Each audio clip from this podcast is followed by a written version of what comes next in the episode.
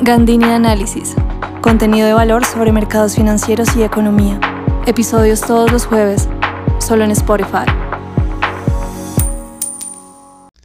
Hola y bienvenidos a un nuevo episodio de Gandini Análisis. En este episodio quiero hablar un poco sobre el dato de crecimiento del primer trimestre en Colombia, el cual fue de 8.5% en términos anuales, es decir, comparando el primer trimestre en Colombia contra del 2022 contra el primer trimestre de 2021. Eso implica que este dato superó de forma importante la expectativa del mercado que estaba alrededor de 7% en promedio y sin lugar a dudas pone el optimismo en términos del cierre de este año, le da un piso muy importante digamos a lo que las entidades están pensando de cómo puede cerrar este año. Sin embargo podría haber un problema. Entonces vamos a hablar un poquito más de qué, de qué es lo que estamos viendo. Entonces digamos que nosotros tenemos aquí en esencia básicamente tres grandes um, grupos productivos en la economía que aportaron a la, al crecimiento. El consumo de los hogares a través del comercio mayorista y minorista, las industrias y las actividades de recreación, las actividades recreativas y demás. Entonces, el, um, de ese 8%, el comercio aportó 3 puntos básicos, 3.3 puntos básicos, el, las manufacturas aportaron 1.6 y el sector de recreación y entretenimiento aportó 1.1%.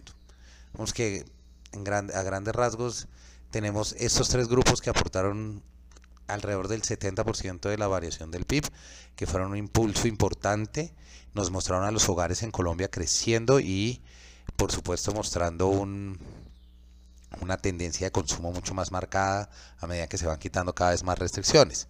Eso, sin lugar a dudas, soporta lo que hemos venido viendo de ajustes positivos en las expectativas del cierre del año.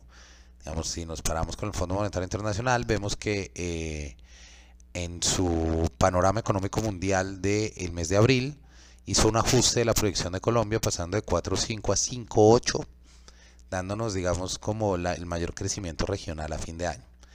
El Banco de la República, por su parte, en la última reunión también hizo un ajuste hacia arriba del cierre de año de 4,7 a 5, que es importante, y la encuesta de opinión financiera, que seguramente se va a ajustar más hacia arriba, hizo 4,5 de ajuste, tenía 4,5 y lo pasó a 4,6.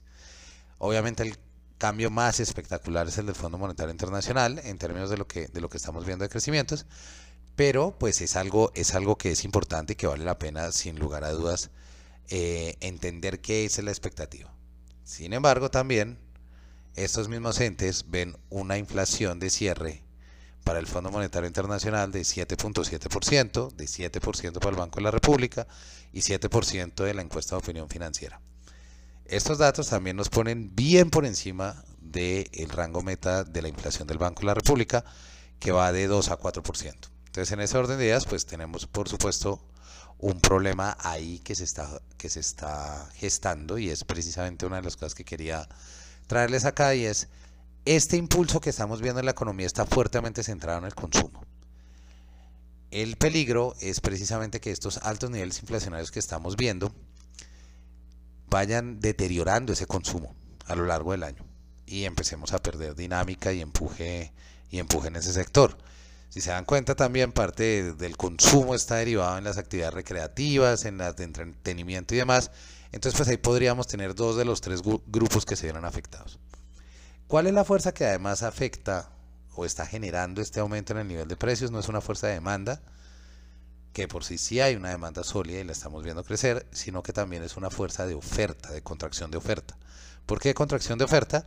Porque tenemos todos los problemas de cadena, de cadena de suministro, los aumentos de precios de los commodities derivados de la guerra y demás, que también pueden afectar la tercera fuerza que estamos viendo acá, que es todas las, las industrias manufactureras. Entonces, tenemos fuerzas globales y fuerzas locales que estamos viendo podrían deteriorar esta tendencia que tenemos.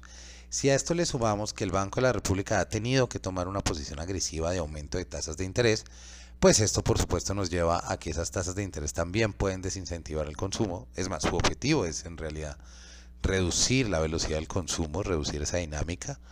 Y por supuesto, pues ¿qué va a pasar? que vamos a enfrentarnos a una mm, reducción precisamente en esa, en esa, como en ese impulso que estamos viendo.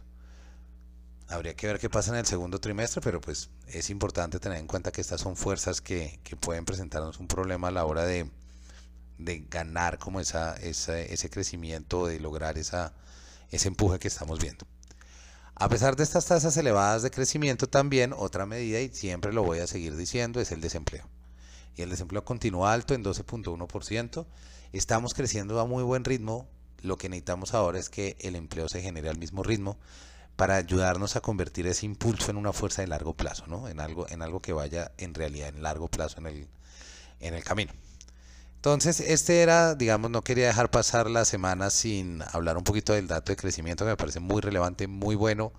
No crean que estoy acá solo del cuervo, pues, eh, de las veces el cuervo que trae la tempestad, sino que en realidad, pues también hay que entender que hay unas dinámicas que están de fondo que pueden afectar ese impulso y que tendríamos que mirar cómo se puede lograr ganar eso en el largo plazo, ¿no? Como aprovechar ese empujón en este momento.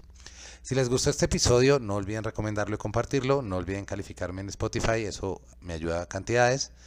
Y ya saben que yo creo contenido para clientes y empresas. Si lo necesitan y lo requieren, no deben contactarme. Que tengan un gran, gran resto de semana.